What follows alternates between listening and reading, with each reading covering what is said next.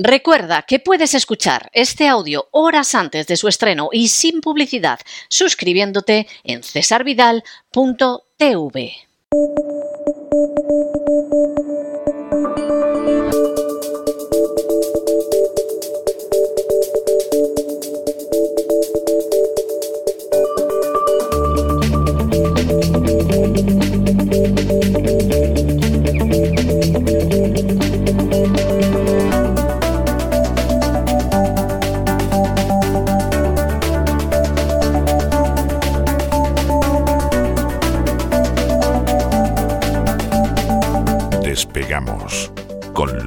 Ramírez.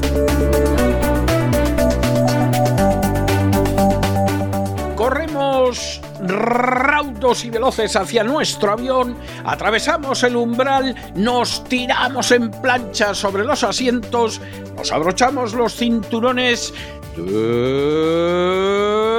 despegamos y nos vamos elevando por los aires hasta alcanzar nuestra altura y nuestra velocidad de crucero. A mi lado, don, don Lorenzo, vaya chilaba la que lleva usted puesta con esos colores rojo, blanco y azul, que me imagino que esto se lo habrá regalado el rey de Arabia Saudí, porque una chilaba con la bandera rusa, vamos, salvo el rey de Arabia Bueno, Saudí, bueno. no creo que se atreva nadie a llevarla. Muy buenos días. ¿Cómo, ¿Cómo se ha manifestado Salmán con Putin? Vamos, parece que van a mía. jugar al tenis todos los fines de semana.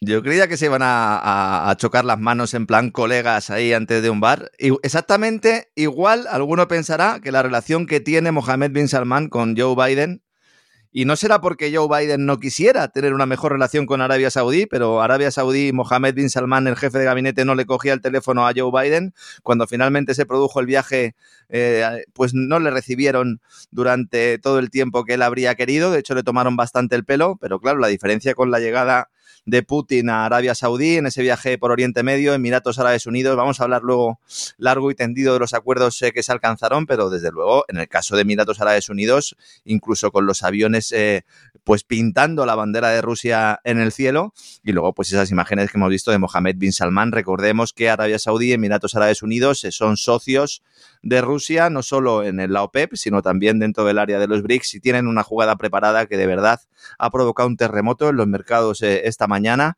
sobre todo en los mercados de materias primas, aunque en España todas las miradas están puestas en una banca que se está desangrando en bolsa. Claro. Nadie sabe explicar por qué, pues será porque no escuchan este programa, ¿no? Exactamente, porque está más claro que el agua. De todas formas, volviendo al tema de Arabia Saudí, de Rusia, Sí. si a mí me llegan a decir, ¿eh? me llegan a decir hace dos años, tres años, que el rey de Arabia Saudí no le iba a coger el teléfono al presidente de los Estados Unidos y que iba a llegar el presidente de Rusia y vamos, eso fue el cuánto te quiero, o sea, pero vamos, fue algo impresionante, las imágenes son impresionantes, no me lo hubiera creído. Lo Menos mal que no lo ha visto ya- Sin ironía, no me lo hubiera creído. Men- menos mal que no lo ha visto Kissinger, porque ya no está. bueno, porque si no a Kissinger... me lo acaba usted de quitar de la boca. ¿no? Si esto lo llega a ver Kissinger, bueno, no sabemos si Kissinger se murió al final porque se lo intuía y el corazón no se lo aguantó, ¿eh? Bueno, donde esté, espero que no nos vea, porque yo no quiero ir donde fue Kissinger. ¿eh? Yo donde fue Kissinger no quiero ir. Ya lo voy avisando y lo voy anunciando, ¿no? Ahora vamos a hablar eh, muy bien de esa, de esa cumbre que está pasando desapercibida en la mayor parte de medios. También ha habido una cumbre de la Unión Europea-China eh, importante, con un Xi Jinping templando gaitas, haciendo como que no escucha los insultos de, de Ursula von der Leyen, que está haciendo un poco lo mismo que hizo Joe Biden cuando fue Xi Jinping, insultar a China, a pesar de que depende en buena medida de, los, de, los, de las materias primas chinas y también de los productos terminados chinos, porque hoy vamos a desvelar buena parte de esa relación que nos quieren decir que se va a romper, pero que evidentemente no Es puede hacerlo. imposible, Es imposible. Yo, imposible. sinceramente, creo que en estos momentos el político de mayor talla que hay en todo el planeta es Xi Jinping. O sea, sinceramente lo creo. No me da ninguna alegría, ¿eh? O sea, no, yo no soy un fan de Xi Jinping ni mucho menos, pero no tengo la menor duda de que a enorme distancia es el político más genial que hay en estos momentos sobre la faz de la Tierra. Y el tío, como usted muy bien dice, sabe templar gaitas, pero de una manera impresionante. Ha evitado varias, varias crisis diplomáticas, las ha evitado. Las ¿eh? ha evitado él, o sea, pero literalmente él. Y lo terrible del asunto es que luego miras hacia nuestro lado y ves a un anciano absolutamente fuera de sí, que, que no sabe ni Ladrando. dónde está, que- Ladrando. y, y diciendo disparates, como es el caso de Biden, o tienes a la von der Bruggen, que, que es la versión europea de Victoria Nuland, es decir, el desastre, el caos y, y la calamidad absoluta. Y dices, pero Dios mío, qué Sí, liderazgo sí. tenemos a este lado del mundo. Si alguno se eh, quiere hacerle algún regalo ahora en Navidades a algún cuñado de estos que siempre viene a casa a tomarse la cerveza, le pueden ustedes regalar a su hija, a la hija de su cuñado, en este caso a su sobrina, le puede regalar una muñeca de Úrsula von der Bruggen. Eso sí, asegúrense de que viene con escoba, porque si no viene con escoba no es lo mismo y la pueden confundir con Christine Lagarde, que aunque tiene escoba es un poco más pequeña que la de von der Bruggen. Vamos a analizar también lo que ha dicho hoy Úrsula, o lo que dijo ayer en una entrevista en la que eh, sigue criticando a China eh, porque ella ya no está como presidenta de la Comisión Europea. Ella ya, tiene el formato secretaria general de la OTAN. No sabemos si lo conseguirá, pero desde luego es la favorita eh, de la Casa Blanca. Pero tenemos que comenzar pues con esa subasta prácticamente diaria, que yo de verdad, ayer lo decía medio en broma, medio en serio, que cada día que pasa se acerca más la bajada de tipos de interés, pero es que es cierto. ¿Quién da más? Analistas e inversores dan absolutamente ya por liquidado el ciclo monetario alcista y la clave ahora es cuándo se va a producir la primera bajada de los tipos de interés. Algo que ya el consenso del mercado en estas últimas 24 horas ha vuelto a adelantar. Hay un 90% de posibilidades de que en marzo el Banco Central Europeo empiece a bajar tipos de interés. Un reportaje esta mañana de la agencia Bloomberg, la madrugada de Estados Unidos, nos decía que es la primera vez que el mercado prevé, atención señores, agárrense a la silla, hasta seis recortes de un cuarto de punto en, las, en los tipos de interés durante 2024 en Europa, lo cual evidentemente va a dar aire a los hipotecados. Todos aquellos que tengan una revisión del Euribor en, eh, pues a lo largo de 2024 van a ir viendo cómo se va trasladando todo esto. Solo hay un problema para el Euribor, que es lo que pueda suceder con una banca que tiene muchos problemas, muchos problemas que no se quieren asumir. No olvidemos que el Euribor es el tipo de interés al que se prestan el dinero los bancos entre sí, mientras el Banco Central Europeo les mantenga las líneas de liquidez pues aunque puedan tener problemas, el Euribor no irá sufriendo. Si además el Banco Central Europeo baja los tipos de referencia para salvar a Alemania, que es, esa es la gran clave, pues entonces nos podremos beneficiar los hipotecados. ¿Por qué esa es la gran clave? Acabo de mencionarlo. El objetivo es salvar a la economía alemana de una crisis de caballo. Se van a bajar tipos de interés para salvar a Alemania, no para salvar a España ni para salvar a Italia, evidentemente se van a beneficiar, pero para salvar a Alemania y en menor medida, pero también a Francia. Hoy han salido los datos ya de Eurostat, de la Oficina Estadística Europea, con la evolución del Producto Interior Bruto en el tercer trimestre. La media es que, eh, evidentemente, pues la economía del euro, de la eurozona, se contrae. Se contrae un 0,1%. Si nos cogemos la Unión Europea, incluyendo los países que no son del euro, el crecimiento es el crecimiento sin alcohol, porque es el crecimiento 0,0% otra vez que últimamente nos tienen acostumbrados los organismos estadísticos a darnos esta cifra. Con independencia de que pueda ser 0,1, 0,0, menos 0,1, lo que está claro es que las grandes economías, Francia eh, eh, y Alemania, fundamentalmente en Europa, tienen serios problemas y hay que bajar tipo de interés. El discurso de la inflación se ha terminado. Da igual que haya un discurso inflacionario o que haya repuntes de la inflación. El Banco Central ya va a pasar de todo, van a obviarlo y además van a tener un aliado un aliado con el que no contaban, y es eh, ese pacto entre Rusia y Arabia Saudí para inundar el mercado petrolero, del cual vamos a hablar en unos minutos. Tras las subidas eh, en septiembre, eh, ahora mismo el tipo, los tipos de interés en Europa están en el 4,5%. Con lo cual, si estamos diciendo que va a bajar de 4,5 a 2,5, van a ser dos puntos en los próximos 12, 13, 13 meses, si incluimos diciembre, lo cual va a ser muy significativo. Aquí la gran cuestión es, en el momento en el que el Banco Central Europeo baje tipos de interés, se acabarán los rallies bursátiles, porque el mercado pasará de descontar esa bajada de tipo de interés a llevarla a precio. ¿Por qué? Porque esto implica que hay una crisis, que hay una recesión, que hay problemas económicos que tienen que estar eh, siendo paliados o de alguna manera te pones la venda antes de la herida, si queremos verlo así, por la bajada de tipos del Banco Central. Las familias se beneficiarán en cuanto a hipotecados, pero ojo que esto es un síntoma de que viene una crisis laboral que ya nos está eh, dando pues eh, un poco la, la, fotografía o que nos está llevando a ver las estadísticas de la Unión Europea y que en el caso de España es evidente. El otro día, antes de ayer creo, fue cuando analizamos los, los datos de desempleo. Ya no me acuerdo si fue ayer o antes de ayer. eh, en España diciendo que se habían destruido eh, más de 11.000 puestos de trabajo. Está viendo esta mañana datos sobre las horas trabajadas en el sector privado, que es un indicador también notable porque, claro, al final dices, hay tantos afiliados en la seguridad social, bueno, pero ¿cuántas, cuántas horas trabajan? ¿Trabajan toda la jornada? ¿Trabajan media jornada? ¿Tienen empleos esporádicos, porque el hecho de estar afiliado, pues evidentemente estás cotizando, eh, eres una persona que está trabajando, pero no se calibra bien cuántas horas lo estás haciendo. Si nos vamos al dato de horas trabajadas, este dato es espeluznante. Las horas trabajadas ahora mismo en España son prácticamente las mismas que antes de la pandemia. Las mismas. Ya está bien, ¿eh? Ya está bien. No se ha, no se ha creado ni una hora de empleo nuevo desde entonces. Desde 2019 todo eso que nos dicen de que los afiliados a la seguridad social están en récord, que la creación de empleo nunca se había producido a niveles tan elevados como actualmente, es falso. Es falso, es profundamente falso. Pueden ir a mirar el dato, horas trabajadas, y ahí lo tienen, ¿no? Cumbre Unión Europea-China. Esto ha sido tremendo, ¿no? Porque lo primero que nos anuncian ayer, hoy empezaba la cumbre entre la Unión Europea y China, y ayer mismo el Parlamento Europeo, la Unión Europea, mejor dicho, deciden hacer dos cosas. En primer lugar, aplazar los aranceles a los coches eléctricos británicos, que se había establecido dentro de, la, de, las políticas derivadas del Brexit. Bueno, pues vamos a poner aranceles a los coches eléctricos británicos. Y entonces la Comisión Europea, no el Parlamento Europeo, la Comisión Europea de Úrsula, dicen, para reducir la dependencia que tiene la industria automotriz europea de los chinos, vamos a hacernos más dependientes de los británicos. Que se han querido largar, pero al final, claro, yo soy Úrsula, yo quiero estar en la OTAN, Reino Unido al final es nuestro aliado y China son muy malos, son muy malos. Y entonces deciden extender pues, eh, las actuales normas de origen para los vehículos eléctricos y baterías bajo el Acuerdo de Comercio y Cooperación con el Reino Unido, que es un acuerdo que se firma para que Reino Unido se llevara lo mejor del Brexit, quedándose con lo mejor que tenía estar dentro de la Unión Europea. Que es algo que Sunak quería hacer desde el primer momento, que prometió y que aquí avanzamos que se va a producir. Al mismo tiempo que se hace esto, ha sido el vicepresidente ejecutivo de la Comisión Europea, Marcos eh, Sefcovic, el que ha, anunciado todo esto.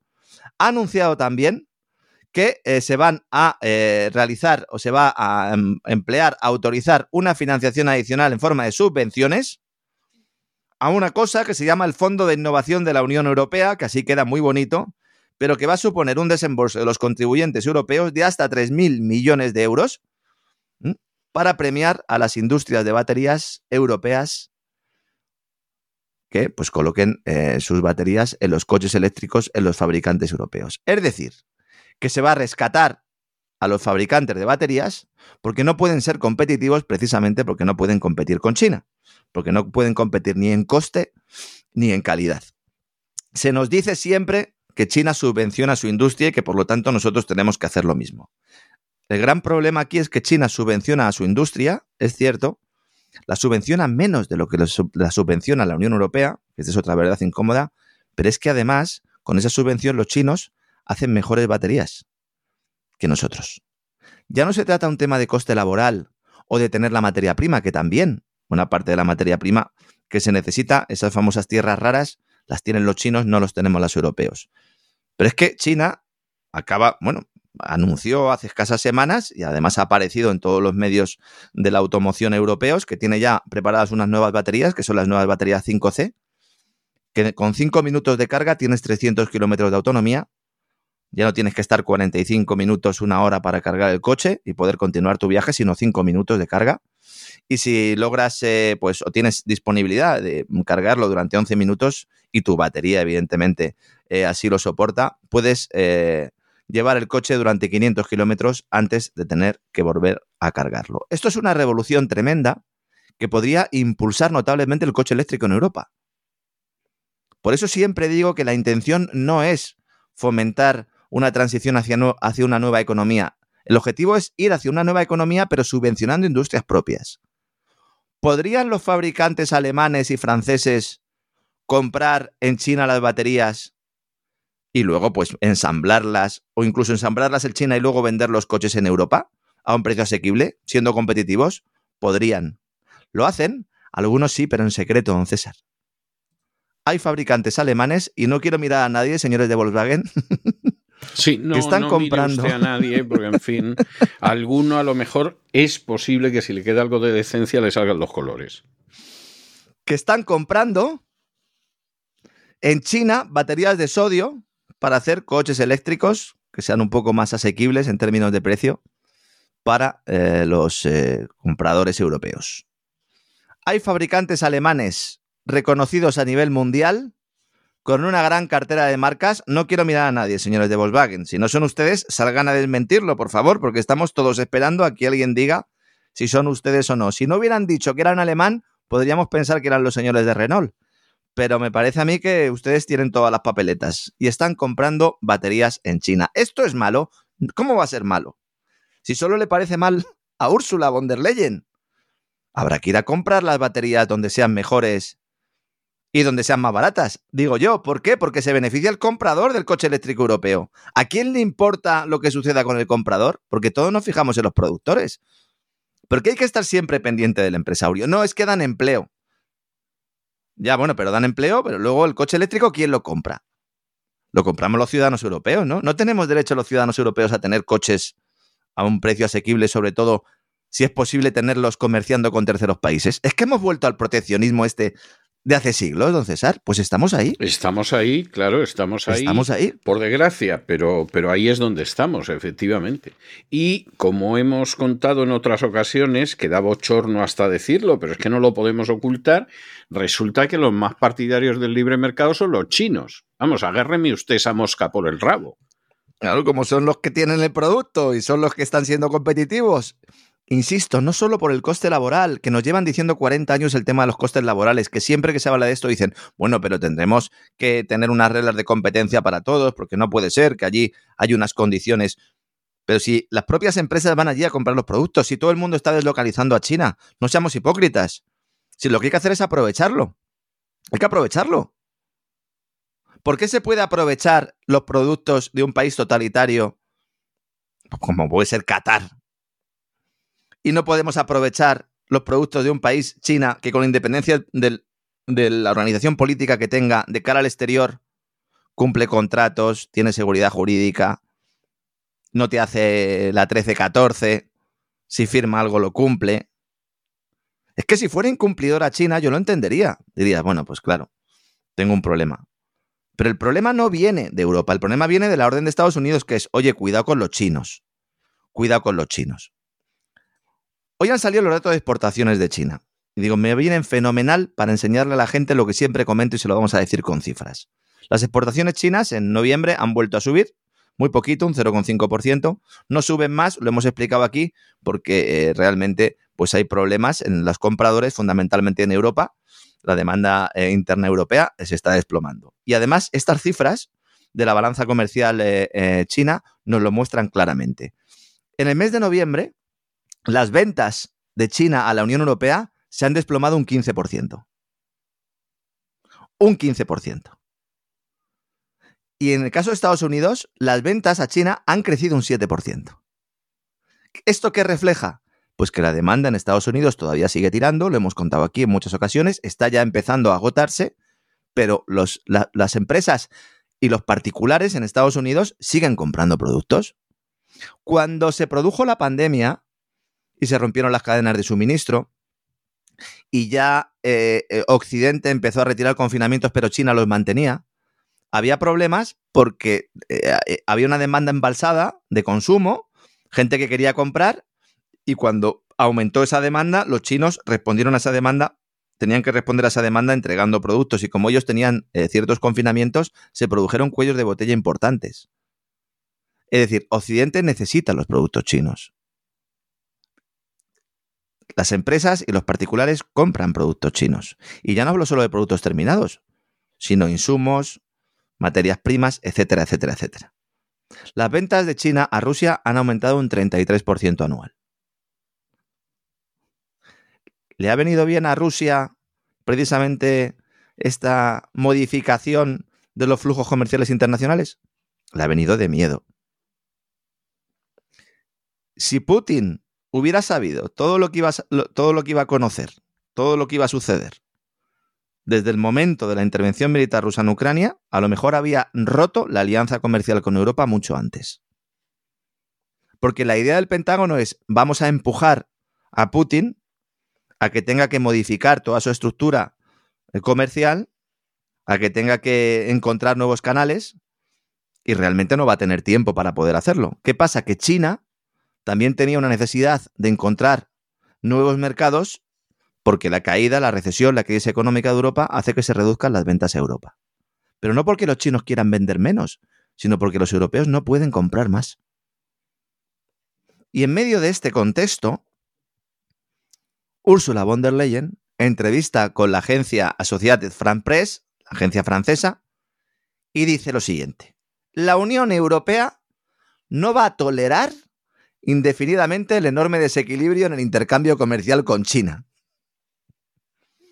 Pero vamos a ver, Úrsula. ¿Por qué hay desequilibrio en el intercambio comercial con China?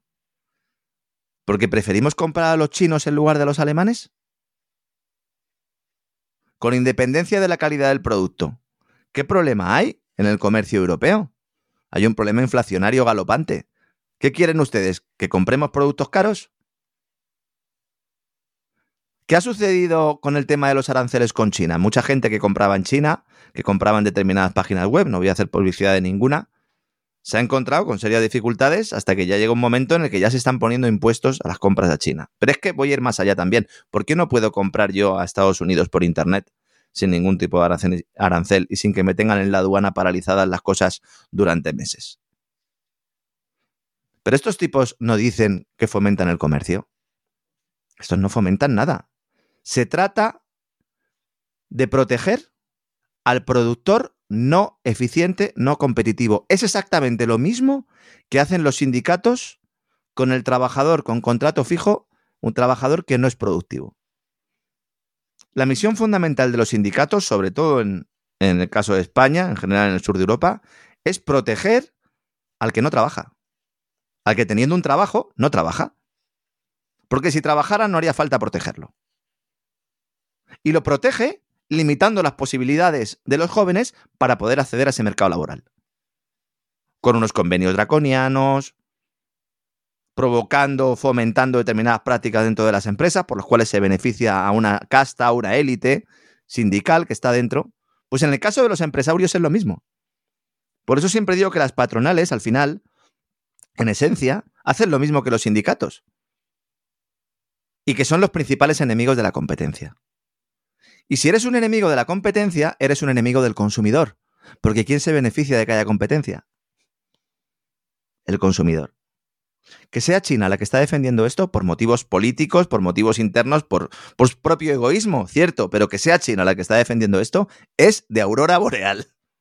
Pero totalmente. Es que esto, esto nos lo cuentan hace 12 años, 10, 12 años, y no nos lo hubiéramos creído.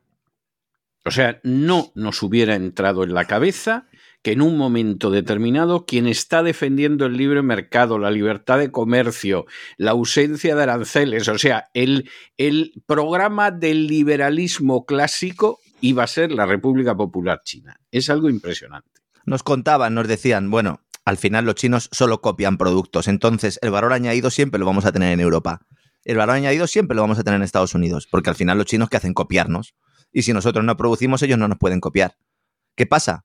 Que eh, eh, China, además de ir realizando poco a poco un trasvase, una transformación de ser una economía primero agrícola, luego una economía industrial y poco a poco también una economía de servicios, teniendo demanda interna y creciendo un poco de una forma, si queremos decirlo así, un poco más occidental, al mismo tiempo que hizo eso, aplicó un desarrollo tecnológico a los productos de tal manera que ahora no solo eh, no copian, sino que en muchos casos lo que están haciendo es producir con tecnología propia superior a la que hay en Estados Unidos y en Europa. No en todos los sectores, pero en el caso de la inteligencia artificial, por ejemplo, es paradigmático, no en todos los sectores, pero es así. Antes, si tú te comprabas un electrodoméstico chino, barato, muy barato, sabías que te la jugabas y que en poco tiempo podía dejar de funcionar. Yo ahora no pago 1.000, 1.200 euros por un producto que en China con las mismas características me cuesta 200.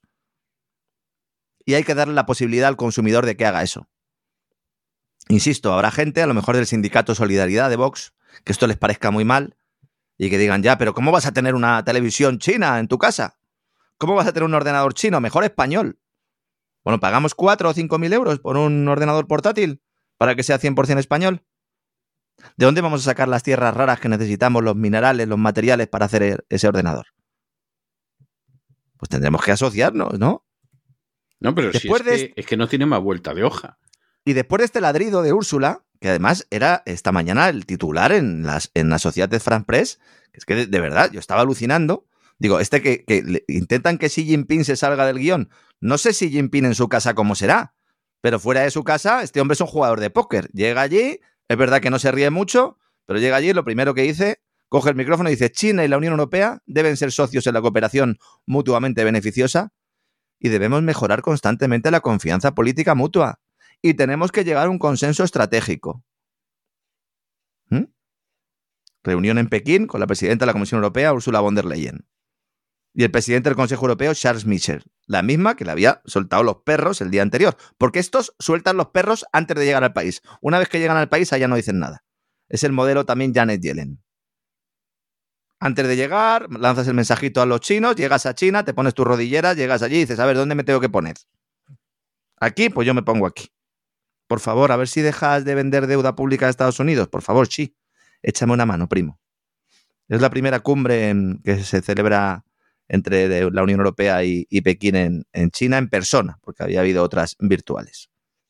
Dice, por cierto, dice también Xi, le dice a Úrsula, hay que eliminar todo tipo de interferencias en la relación Unión Europea-China. ¿Por quién iba esto?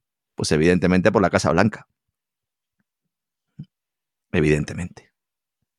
Que la Casa Blanca es quien ha forzado a Holanda para impedir que China obtenga semiconductores de gama alta que se fabrican por la empresa holandesa MDL y que son los semiconductores, los chips de, pues eso, de gama alta y que Estados Unidos no quiere que tengan los chinos y entonces insta y obliga a Holanda a que no se los venda a los chinos. ¿Qué pinta Holanda o qué pinta Estados Unidos en la soberanía nacional holandesa? Pues parece ser que todo, pero bueno, también pinta en la alemana, ¿verdad? En la española, en la italiana y en la de todo el mundo, no sé. Vamos a cambiar la bandera nosotros. No sé si la van a cambiar los saudíes, pero igual dentro de las estrellas ponemos también unas barras y así ya nos parecemos un poquito más. Decía esta mañana la agencia Bloomberg. Evidentemente no explicaba las circunstancias como las estoy explicando yo porque es propaganda de Estados Unidos. Dice Bloomberg, para que vean hasta qué punto llega la manipulación.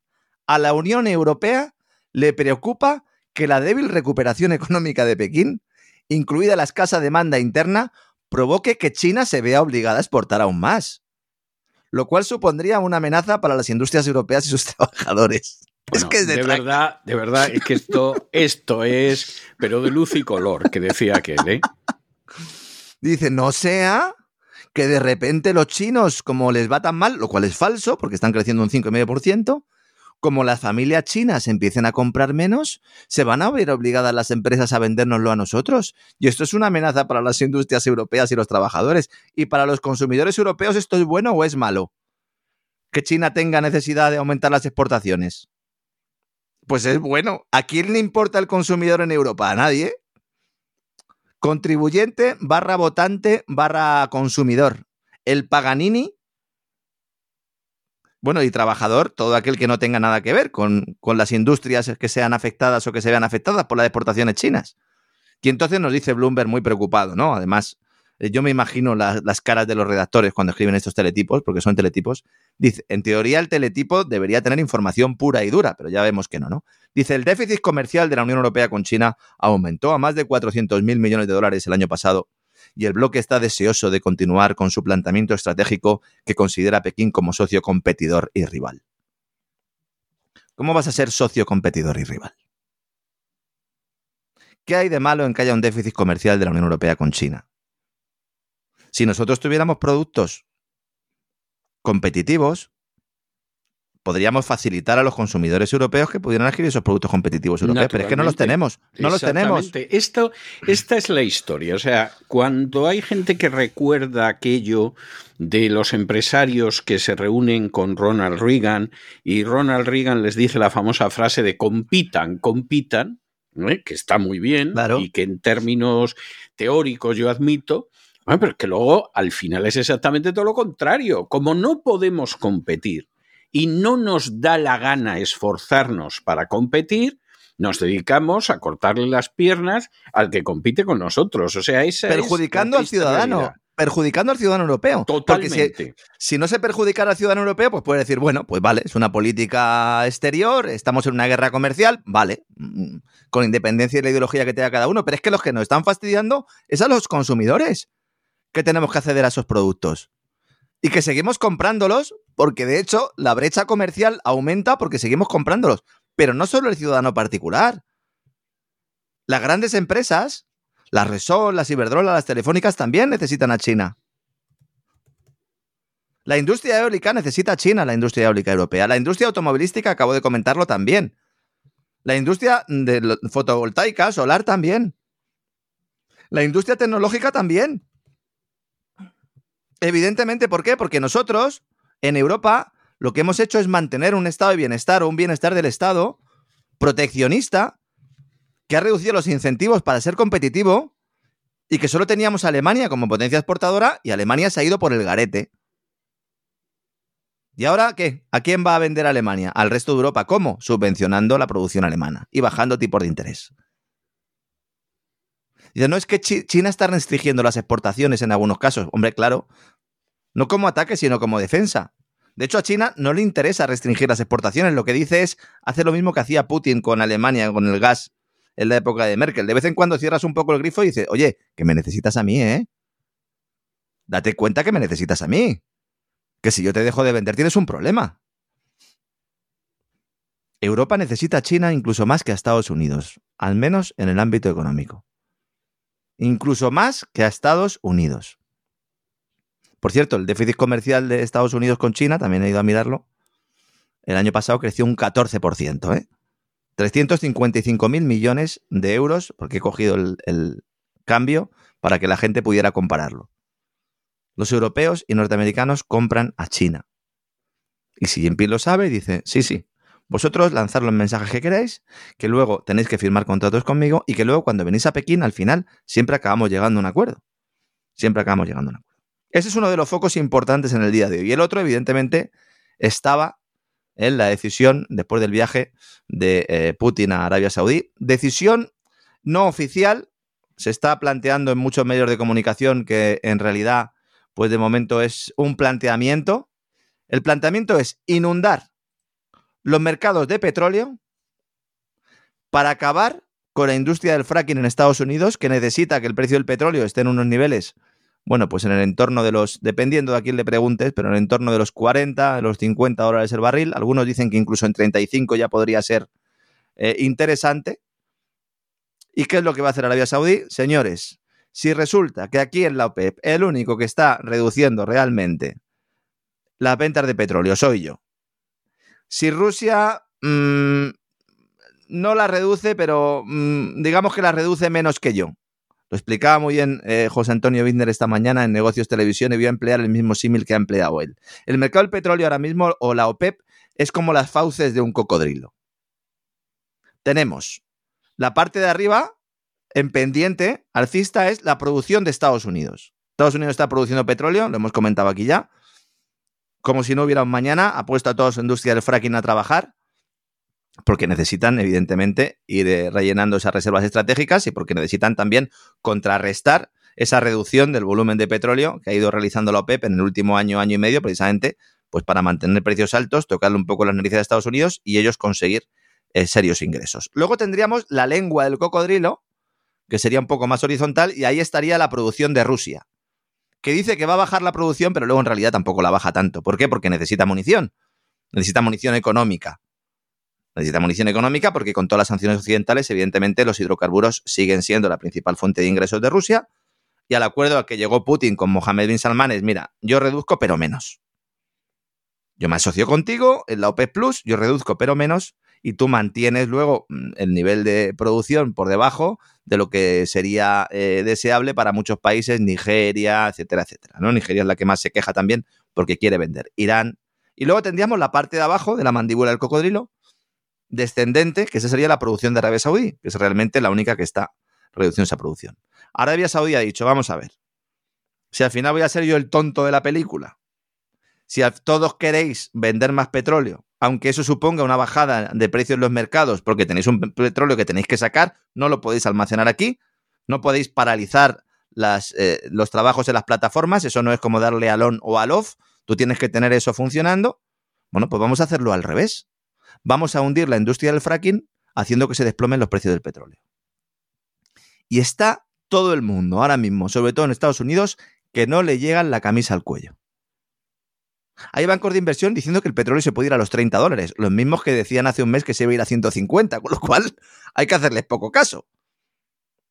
Hay que hacerles poco caso. Fíjense cómo cambia el escenario.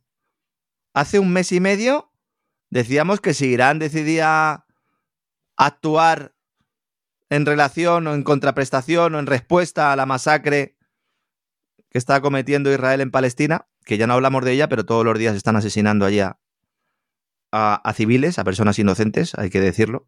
Bueno, yo he tenido hoy que dedicarle el editorial porque me he acordado de un episodio de la guerra de Vietnam que encaja a la perfección con lo que está sucediendo ahora en Gaza. O sea que, vamos a ver, el problema es que no podemos hablar todos los días de Ucrania, no podemos hablar todos los días de Yemen, no podemos hablar todos los días de Gaza, pero no se nos olvida y, periódicamente volvemos a ello. Sí, sí, así es, ¿no? Entonces, eh, hablábamos, oiga, pues el estrecho de Hormuz podría cerrarse, cuidado con el canal de Suez, que también podría generar un problema.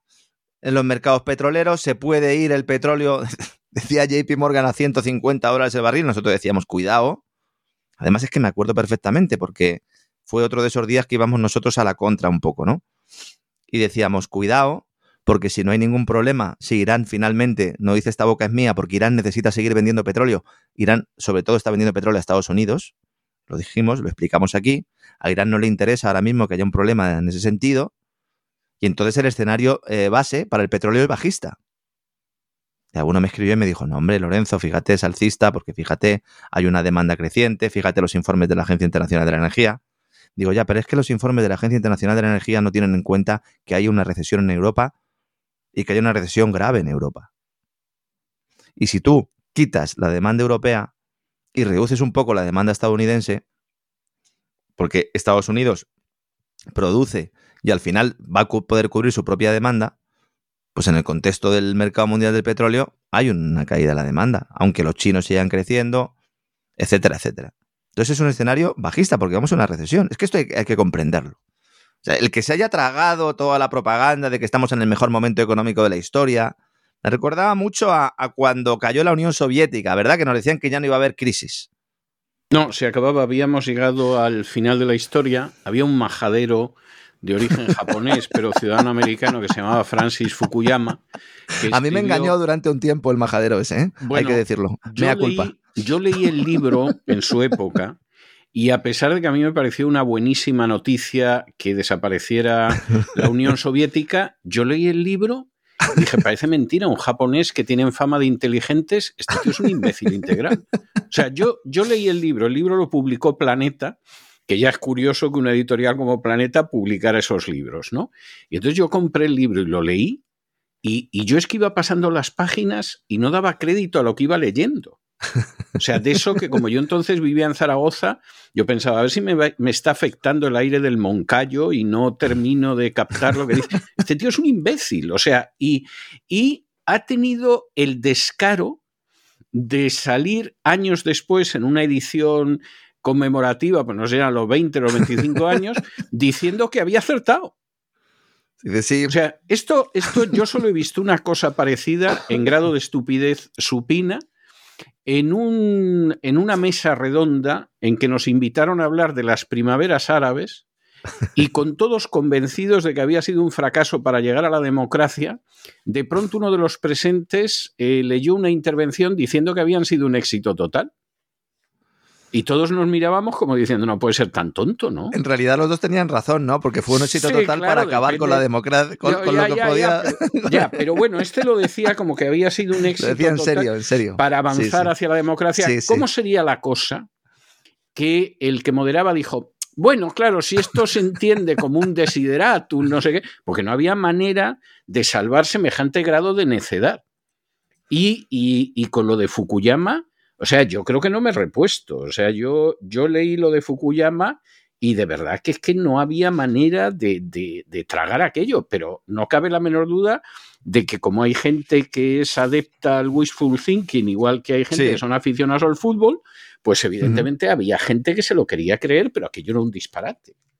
Luego también el no conocer cómo funcionan las, los ciclos económicos y como hemos explicado aquí tantas veces, ¿no? Como todos los ciclos económicos son iguales, hay creaciones de burbuja, eh, desde el ámbito financiero se hace que haya una serie de incentivos para aumentar la deuda, luego posteriormente se crea inflación, esa inflación hay que reducirla cortando otra vez la economía y al final estamos en esa montaña rusa continua que en el 2008 pues tendríamos que haber caído en esa montaña rusa, no caímos del todo, seguimos subiendo alimentados por la burbuja, llegó la pandemia, se intentó aprovechar para hacer un, poco de ajuste, pero en lugar de eso, pues eh, se produjo la mayor expansión monetaria de la historia y es a donde nos ha llevado, un entorno inflacionario y a un entorno de crisis que ahora es cuando vamos a entrar ahí, ¿no? Además del tema de la negociación petrolera, también Arabia Saudí y Rusia están avanzando en la cooperación comercial e inversiones, sobre todo en materia de infraestructuras, dentro de lo que se denomina el corredor de transporte norte-sur, que eh, conecta a Rusia con Irán,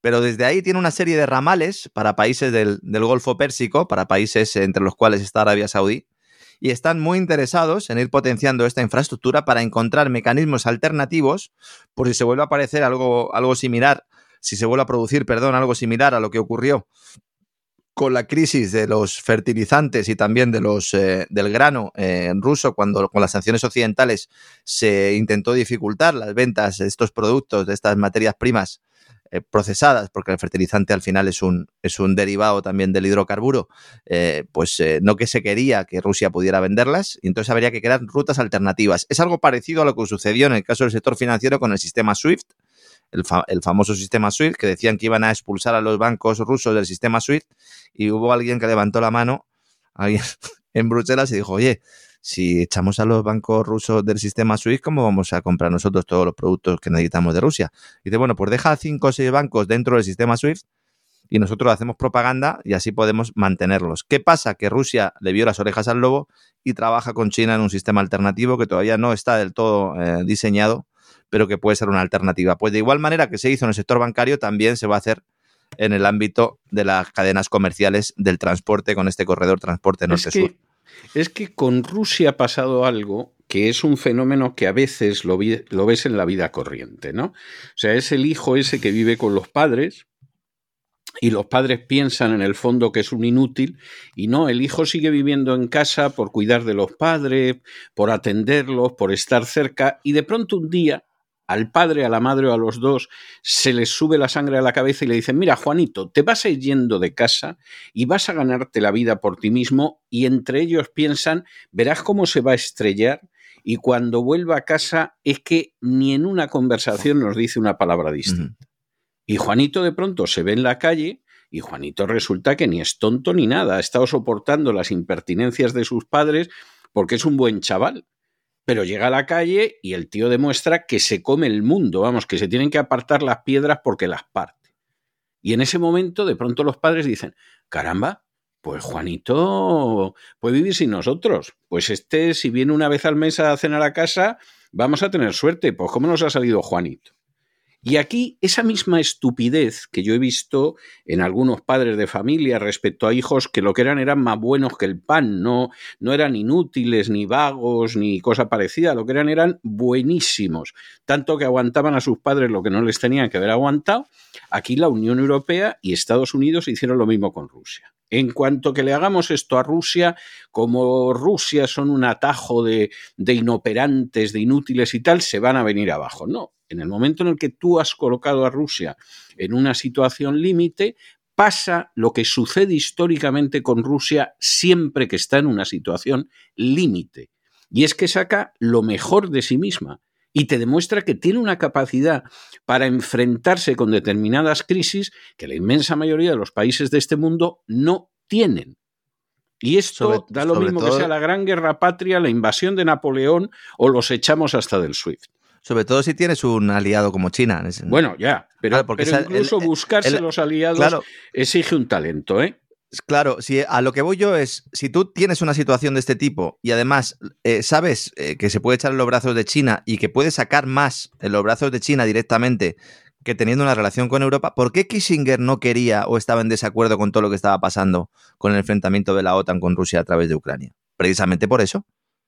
Y lo explicó por activo y por pasiva. Decían, bueno, ¿qué le ha pasado a Kissinger al final de su vida? Pues Kissinger sabía lo que iba a suceder y por eso le interesó mantener esa situación. ¿Qué había mejor para los intereses de Estados Unidos que mantener a Rusia con, Europa de mercado cautivo? Es decir, si Putin necesitaba como cliente a Europa, pues le puedes relativamente manejar. Ahora, si tú cortas lazos, que no se han cortado al final del todo, pero si tú empiezas a cortar lazos entre Rusia y Europa, hablo de Europa como si Rusia no fuera Europa, entre Rusia y la Unión Europea, lo que es el concepto político de Unión Europea, lo que haces es darle mano, le sacas un poco de esa tenaza, le quitas una cuerda que podía tener con esa relación, que al final pues tira ya floja con Alemania, pues al final eres cliente, el otro compra, de ti te vendo, y todo eso desaparece, y ese es el error fundamental ahí. Es el error, ¿no? Y luego el tema de Arabia Saudí, que esto lo ha visto muy bien, y ha dicho, ah, pues yo meto ahí la cuña. Meto la cuña. Arabia Saudí en estos momentos ha anunciado que va a lanzar una plataforma de comercio de materias primas para minerales, los famosos, las famosas tierras raras que he mencionado antes, utilizados en baterías, estamos hablando de grafito y otros eh, materiales, que tienen en su país recursos sin explotar que han ya valorado en unos 1,3 billones de dólares, trillion dólares si lo decimos en inglés, que incluyen cobre, litio, fosfato y también oro, y van a crear un mercado, quieren ser un centro de minerales y para ellos ha, dicho el Ministerio de Industria del país que hay que tenerlos todos y que están estudiando una futura bolsa de materias primas, minerales para el grafito, tierras raras, litio, cobalto, incluso el níquel. En la actualidad, tanto el grafito como las tierras raras carecen de plataforma comercial, pero son esenciales para vehículos eléctricos y tecnologías de energías renovables. Y la idea es poner esto en marcha para tener, bueno, pues eh, otra, otra herramienta más de control, de poder, como quieran llamarlo, en este nuevo mundo económico, en este nuevo mundo monetario, en este nuevo mundo energético. Todo esto lo hace Arabia Saudí bajo el programa Vision 2030, que es una especie de Agenda 2030 a los saudí, sin todo el componente ideológico, fundamentalmente es tecnológico, fundamentalmente. ¿Mm? Con lo cual, ya saben ustedes, alianza Rusia, China, eh, Arabia Saudí, materias primas, Brasil, y todo esto es lo que va a respaldar la futura nueva moneda de los BRICS que no solo iríamos a un patrón eh, BRICS, moneda de los BRICS, como queramos llamarlo, patrón yuan oro, sino que iríamos a un patrón oro, petróleo y tierras raras que son fundamentales para el desarrollo no ya de la economía de Arabia Saudí, sino para la economía de Estados Unidos y de, Europa, que siguen apostando por esa famosa descarbonización y que necesitan, no solo para el ámbito de las renovables, sino también para otros eh, ámbitos tecnológicos, esas tierras raras que poseen los chinos. Al final es una lucha por los recursos, es una lucha a dientes. Bueno, ¿qué está pasando en Guyana? Pues precisamente algo parecido, ¿no? Ha dicho Maduro, vamos a hacer un referéndum. Dicen, para elegirle a él los referéndums son de aquella manera, pero para esto se ha buscado un referéndum para anexionarse el territorio en disputa con Guyana. Estamos hablando, algunos pensarán, bueno, pero esto será pequeño, ¿no? Bueno, no, no. Estos son 160.000 kilómetros cuadrados. Sería eh, una vez y media Portugal, para que los entendamos. Tierra de Esequibo, tierra rica en petróleo. Antes del petróleo, esta tierra era conocida por las importantes reservas que tiene de oro, de aluminio y de diamantes. Antes del boom petrolero, la economía de Guyana, eh, Esequibo, es que Esequibo prácticamente es el, mayor territorio de Guyana, es Esequibo, eran dependientes de estas minas, pero es que ahora han descubierto nuevos yacimientos petroleros. Y estos yacimientos petroleros tenían el apoyo directo, estaban tutelados por Reino Unido, Estados Unidos y Canadá. Dejaban un poco meter la cuchara a Brasil, más que nada porque está al lado. Y por ahora el gobierno de Maduro está esperando que la ONU y la Corte Internacional de Justicia tomen una decisión al respecto pero la idea... el, gobierno de Maduro ha dicho que la Corte, el Tribunal Internacional de Justicia le importa un pimiento. que se lo va a pasar por el forro, ¿no? Sí, sí, no, además hacía tiempo que declararon... Vamos a ver, hay, hay una historia larga en cuanto a esto, porque esto es una disputa que viene desde el siglo XIX. Bueno, desde la ¿eh? época colonial de los británicos. Exactamente, es decir, ahí llegan los británicos, se apoderan de la zona y te tienes que aguantar te tienes que aguantar como pasó con las Malvinas en el caso de los argentinos o con Gibraltar en el caso de España o con Hong Kong en el caso de China. Claro, en un momento determinado los británicos tienen que plegar velas, ahí queda la Guayana y lógicamente Venezuela pues tiene una reivindicación territorial que está más que justificada en términos históricos y jurídicos. No voy a entrar ahora en esta cuestión, pero a mí me parece que está más que justificada. Y en medio de toda esa historia, pues deciden ir al Tribunal Internacional de Justicia y el Tribunal Internacional de Justicia lleva mareando la perdiz desde hace años. Y en medio de esa situación, pues Venezuela acaba decidiendo tirar por la calle de en medio y decir que diga lo que diga el Tribunal Internacional de Justicia, esto es venezolano y hacer gárgaras. Eh, ¿Qué pasa en medio de esto? Pues claro que se cruzan cuestiones de política interna. Si efectivamente Maduro recupera un trozo de tierra venezolana, porque yo sinceramente creo que eso es un trozo de tierra venezolana, otro dirá se anexiona un trozo de tierra que no es venezolana, Bien, admito la persona que pueda pensar eso, me parece que tiene una opinión, a mi juicio equivocada, pero respetable. Pero claro, el problema que, ven algunos es, oye, a ver si Maduro se va a anexionar la zona, estamos en un año electoral y María Corina no va a ganar las elecciones. ese, ese, desgraciadamente, es el análisis que yo estoy viendo en muchos venezolanos. Primero, que María Corina se vaya a presentar a las elecciones no está nada claro, porque está inhabilitada en Venezuela. La administración Biden está presionando a Maduro a ver si Maduro la deja que se presente y tal, pero eso no está decidido. O sea, primero hay que partir de la base de que no está nada claro que María Corina se vaya a presentar a las elecciones. No digo ni que sea bueno ni que sea malo, sino que no está nada claro. Ese es el primer aspecto. Segundo, no está nada claro que las vaya a ganar a mi juicio, casi menos claro que lo otro. Y claro, en medio de todo esto decir, hombre, no, no, no, que ahora no lo anexione Venezuela porque a ver si esto le va a dar puntos a Maduro para ganar las elecciones y entonces estamos fritos, a mí me parece un análisis de una superficialidad tremenda. Por otro lado, y acabo esta interrupción impertinente por mi parte. No, no, no. El, el Tribunal Internacional de Justicia ha dictado sentencias cargadas de razón que le han importado tres pimientos a la parte en cuestión. En 1975, Marruecos presentó en el Tribunal Internacional de Justicia una demanda muy bien escrita, pero absolutamente falsa en cuanto a lo que pretendía, para que el Tribunal Internacional de Justicia reconociera que el Sáhara era marroquí. ¿eh? Y España aceptó lo del Tribunal Internacional de Justicia, porque tenían claro que evidentemente como el Sáhara no ha sido nunca marroquí, le pese al rey de Marruecos o a Donald Trump, nunca ha sido marroquí y es una vergüenza lo que pasa allí, bueno, pues entonces el Tribunal Internacional de Justicia dictó una sentencia absolutamente impecable dejando negro sobre blanco que Marruecos no tiene ningún derecho legal, histórico, vamos, ni siquiera teológico, a un solo metro cuadrado del Sáhara. ¿Qué hizo Marruecos? Llamó a Washington y invadió el Sáhara. E invadido se ha quedado desde 1975. Y entonces el Tribunal con marcha verde, con marcha verde de por medio, con marcha verde incluida y, y, hay que decir que efectivamente la sentencia del Tribunal Internacional de Justicia, yo la leí en su día, era una sentencia impecable. Lo de Marruecos era una vergüenza, era una agresión imperialista y no tenía ningún derecho sobre el Sáhara. Pero como tenía enfrente a un Franco que ya no sabía dónde estaba, parecía Biden desde hace años, y unos ministros que alguno de los ministros que fue a discutir a Marruecos era el que le llevaba los negocios en España al rey de Marruecos, a Hassan II. Sí, imagínese usted como interlocutor el, hermano, el hermano de, del Borbón para defender esta historia.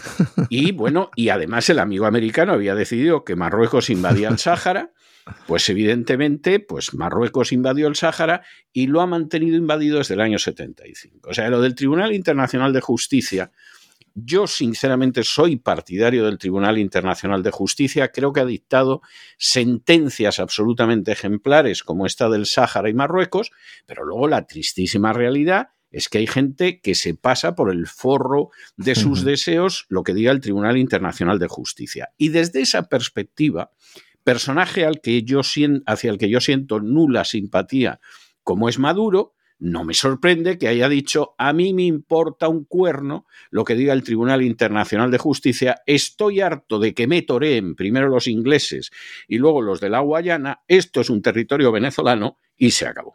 Y los americanos, porque tenemos a ExxonMobil, que es quien tiene los contratos en todas esas, esas esos yacimientos de hidrocarburos que se han descubierto en las últimas semanas, eh, pues más, y que bueno, pues pertenecen a esa, a esa región de Esequibo, que representa más de la mitad del territorio de Guayana, y que está pues en esas aguas, y que esta tierra pues es muy rica, y ExxonMobil quería explotarla en solitario, como bien dice don César, desde 1841 eh, traemos eh, estos polvos y al final pues eh, aquí tenemos los lodos actuales. Y en Estados Unidos se cumple el guion, bloqueo al paquete de ayuda a Ucrania. Algunos siguen diciendo que esto, con muy poca vergüenza, que esto era dinero para ayuda humanitaria en Gaza y Cisjordania. Hay que tener, hay que tener también cuajo para decir que el paquete que ha rechazado... Hace falta valor. Es que es tremendo, señores. Es que podamos decir que incluso puede ser ayuda a Israel para su ámbito militar, incluso también ayuda eh, pues para la propia economía de Israel, pues que pase, pero que digan que los republicanos que han votado en contra en el Senado de este paquete de ayuda se están oponiendo a que en Gaza y Cisjordania haya ayuda humanitaria cuando el propio gobierno pues evidentemente se está intentando poner de perfil, porque evidentemente Netanyahu está haciendo poco caso lo que le indican en la Casa Blanca, un Anthony Blinken desaparecido desde prácticamente desde aquella gira en Oriente Medio, y el proyecto ley que pretendía eh, destinar más de 61 mil millones de dólares a Ucrania, en concepto de ayudas, en concepto de transferencias directas, pues no ha conseguido suficientes votos en el Senado de Estados Unidos, ha quedado bloqueado. No, no, por poco, ¿eh? Por poco. Ha quedado bloqueada y era lógico que quedara bloqueada. Pero Vamos a ver, para que se haga usted una idea, ahora mismo está el legislativo en Estados Unidos que quema, ¿eh? que quema. Para que usted se haga una idea, la IPAC, que es un lobby pro-israelí en Estados Unidos, el único lobby extranjero que se tolera en Estados Unidos. Usted no puede tener un lobby pro-británico, no puede tener un lobby pro-francés o pro-español, no le digo ya pro-ruso o pro-chino. El único país que tiene un lobby contradiciendo la propia legislación americana es el Estado de Israel. Y ese lobby, el más importante, es la IPAC. La IPAC ha anunciado públicamente que se va a gastar más de 100 millones de dólares para conseguir que aquellos miembros del Congreso o del Senado que se opongan a entregar ayuda a Israel sin límites pierdan las próximas elecciones. Directamente, claro. O sea, ¿usted se imagina que ahora mismo en España hubiera un lobby, ¿qué le voy a decir yo? Pro-francés, pongo por caso, ¿eh? para no pillarnos los dedos. Y que ese lobby pro-francés dijera, en las próximas elecciones nosotros nos vamos a gastar de 100 millones de euros para arriba para que aquellos que hay en el Congreso o en el Senado que se oponen a que las condiciones de Francia se las traguen dobladas no puedan salir reelegidos. O sea, es que es algo absolutamente intolerable, intolerable. Y claro, en medio de esa situación, pues usted me dirá, los que hayan dicho ni media palabra en estos momentos, como diría un aragonés, están con el culo prieto. Sí, sí. y, pendientes del teléfono. Y pendientes, del teléfono. Y pendientes del teléfono. Claro, en el caso de Ucrania, ¿qué pasa? Pues que en el caso de Ucrania, la opinión pública americana está hasta el gorro. Por eso lo han metido junto. Porque el proyecto rechazado. Claro, el proyecto rechazado era de 110.500 millones de dólares, de los cuales 61.000 millones de dólares iban para Ucrania y el resto eh, para Israel fundamentalmente. También para el complejo militar e industrial americano, para ir produciendo armas y municiones, en principio, para tenerlas en sus propias reservas, porque se han quedado en muchos casos vacías de todo lo que han ido mandando. También es verdad que lo que han mandado era material bastante viejo. Y luego también nos decían que había fondos para el Indo-Pacífico, asuntos fronterizos y la lucha contra el tráfico de fentanilo hay una pelea importante, es que estaban a voces en el, Congreso de Estados Unidos, en el Senado de Estados Unidos, perdón, en la audiencia del martes, estaban allí a gritos, amenazas por los pasillos, amenazándose para ver quién votaba qué. 49 votos a favor, 51 en contra, hacían falta 60 para que eh, eh, pues hubiera una consideración posterior, para que se siguiera debatiendo sobre esto. Y encima lo que nos están intentando vender los medios occidentales, que todo tiene que ver con si se controla o no la frontera de México. No, es que los republicanos que están votando en contra lo hacen porque no hay garantías de que se vaya a reducir la inmigración ilegal que cruza la frontera desde México. bueno, pues esto es un factor importante. Evidentemente de esto se está hablando, pero no es el factor más relevante. El factor más relevante es que ya no quiere nadie seguir mandando dinero a Ucrania. Que eso es un pozo negro. Y sale el jefe de la oficina de Zelensky diciendo, oigan, si nos dejan de mandar dinero vamos a perder la guerra. ¿eh?". Es es, Esto lo dicen en un momento en que ya están discutiendo las condiciones de paz. Claro. El jefe del generalato ucraniano, que se va filtrando que a lo mejor es el que puede suceder a Zelensky, y al mismo tiempo eh, uno de los generales de alta graduación rusos. Y lo están discutiendo entre ellos, porque claro, es imposible sentar a Zelensky a una mesa de negociación. Y Putin no va a hablar con el jefe del generalato ucraniano porque va a parecer que efectivamente Zelensky tiene los días contados. En las últimas horas está apareciendo en la prensa del este de Europa un certificado de nacionalización americana de Zelensky. He visto las ¿Eh? imágenes. Efectivamente, yo le mandé las imágenes a usted y a don Isaac. Yo no sé si esto es cierto. Es decir, yo eso no lo puedo dar como noticia, porque no sé si es verdad o es mentira, porque en última instancia eh, la técnica electrónica permite hacer ese tipo de cosas. Pero a mí no me extrañaría nada en absoluto que Zelensky a estas alturas ya tenga, pero el camino de retirada por lo que pueda acontecer y por más que él se quiera atornillar a la silla y diga que no va a haber elecciones presidenciales y que no me voy. Ya, bueno, no te vas hasta que te digan Volodymyr, ¿te vas por las buenas o por las malas? ¿Por lo civil o por lo militar? Claro, si es que además, eh, como comentábamos ayer, es, la mejor salida para él, porque si tú convocas elecciones, las pierdes, pues te vas. Y ya está, y, solucionado el problema y al final, pues eh, no tienes eh, luego que estar pendiente si te dan un golpe de Estado, porque en respuesta, ¿no? A toda la, a toda la política que has llevado a cabo dentro del propio país y a la eliminación de los disidentes dentro del propio país. Y luego tenemos a Biden, que en este debate lo que dice es que si no se sigue dando dinero a Ucrania, vamos a tener a tropas estadounidenses combatiendo contra las tropas rusas en unas declaraciones que de verdad mm, yo me quedé eh, bastante a cuadros porque era una intervención oficial, es decir, no era eh, eh, este caso en el que un periodista no le hace una pregunta y entonces Biden balbucea, sino que era un discurso preparado y ahí pretendía convencer al mundo. Vamos, dejó caer en algún momento que los republicanos estaban apoyando a Putin al votar en contra de este programa, de este plan, y también Claro, es que ese es el argumento. Claro. Eh, es decir, claro, es que lo que usted está diciendo eh, también lo dice la dictadura capitalista. Mire, no me venga usted con tontadas. O como se hacía en España con Puyol, ¿no? Es decir, si me atacas a mí, estás atacando a todo el país. El que ataca banca catalana ataca a Cataluña.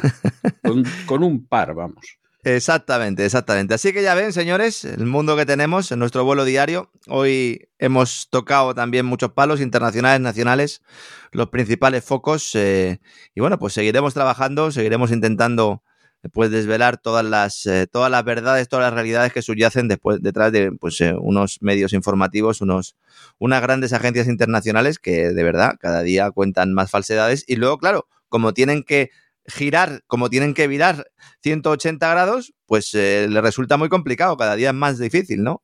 Eh, tanto con el ámbito de la guerra como con el tema de los tipos de interés, de si hay recesión o no, o con todo lo que tiene que ver también con la guerra energética y, los coches eléctricos, eh, la lucha contra el cambio climático, etcétera, etcétera, etcétera. Aquí, señores, hablamos con libertad, gracias a ustedes que todos los años nos respaldan en el crowdfunding, gracias a los amigos también de cesarvidal.tv, que ya estamos preparando el contenido, los contenidos para el próximo sábado. Eh, mañana avanzaremos el programa, vamos ya terminando esa serie en Tierra Santa y, vamos a analizar a, fondo y bien a fondo todo lo que sucedió el día del ataque de Hamas, lo que sucedió antes y lo que sucedió después, quién se forró, quién se hizo de oro y la información que podía tener directamente la inteligencia no solo eh, israelí eh, o egipcia, sino incluso norteamericana, don César. Se viene un programa el sábado importante, mañana daremos algunas claves. No, no. vamos a ver, el programa del gran reseteo del sábado siempre es importante. Don Lorenzo, no se quite usted mérito porque es así, pero claro, hay que decir que a veces, además de ser importante, es superlativo y lleva usted una serie sobre el conflicto de llevamos, llevamos, llevamos, verdaderamente superlativa. ¿eh? Llevamos, llevamos, don César. sí, sí, sí, sí, hay que ser justo. Usted lo lleva y yo estoy partener, partener quien le acompañe, vamos, pero, pero las cosas son las que son. Don César es una de las personas que más sabe de, de lo que ha sucedido en Tierra Santa tanto de lo que consideran muchos historia oficial como de lo que otros también consideramos historia oficial y que está en el libro, aunque algunos no se lo crean. Así que nada, no se quite usted tampoco importancia. Un fuerte abrazo, don César. Mañana daremos un avance de todo lo que vamos a ofrecer el sábado en el Gran Reset. Pues un abrazo muy fuerte, don Lorenzo. Hasta, hasta mañana, Dios mío. Hasta mañana, hasta mañana.